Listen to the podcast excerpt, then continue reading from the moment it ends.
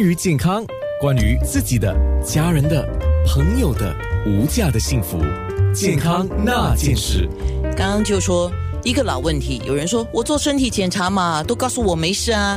那医生怎么讲呢？他就说，如果是普通人群，像我们这样子，我们不叫运动员，虽然我有在做运动，而且是时常在做运动，但是我的运动强度和运动的项目啊，是属于普通人的，所以我就是。首先，第一步就是先做普通的立场身体检查，就主要是三高。呃，我自己怕输一点哦，我连心电图也做，但是我已经知道说心电图不能够等于一切啊，这个是作为一个参考。当然，心电图也是一个基本的检查。那如果是运动员，又应该如何来做身体检查？我们请杨医生来说好吗？好啊，谢谢安娜。呀，所以呃，如果一个人呢？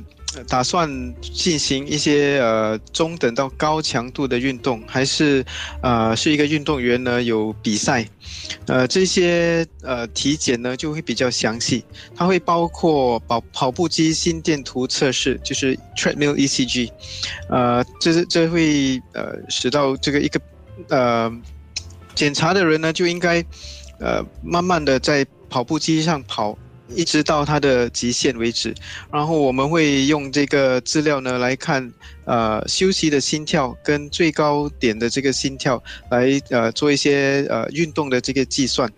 除除此之外，我们也可以用那个心电图的外表来看心脏有没有受到什么压力，来决定说，呃，做了这个检查之后还需要更加的呃呃调查吗？OK，就是进一步的再进行身体的检查。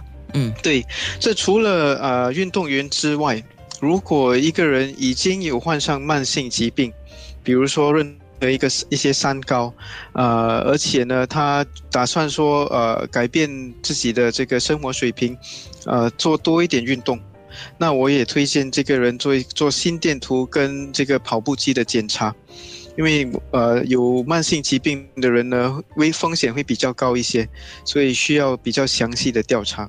OK，呃，对，除此之外，有些人呃，假设呃做了这些，还要呃比较详细的话呢，有些人会推荐做 CT，CT scan，就是 X 光 X 光方式的这个检查。这这 CT scan 有两种，第一个是呃 CT 钙评分，英文也说是 calcium score，就是看这个心脏方面呢有多少的这个钙质的硬化。那个测测验的报告呢，出来只是一个号码来的，就是零分是最好，就是没有没有钙质。那呃一百分以上呢，这风险就比较高一些。如果一百分以上，我们可能会进呃推荐说比较详细的调查，所以呃会做一些 C C T 的这个冠状动脉呃造影，这英文是说 C T coronary angiogram。嗯，刚刚我们提到的 CT scan 啊，有些人说我做 CT scan，我怕有辐射。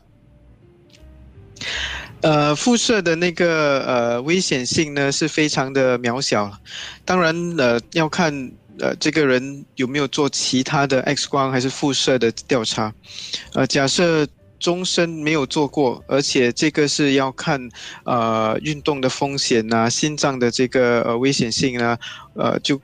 就是可以可以考虑去做，因为现呃现代的这个 CT 的机器呢，呃辐射的水平非常的低。OK，对，好，嗯，当然我们知道，不管是普通人的立场检查，或者是属于运动人、运动员的，是属于比较高强度的检查、激烈的检查。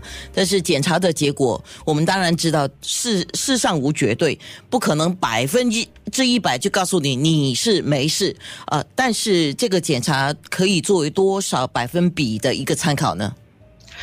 哇，这个呃是比较难回答的。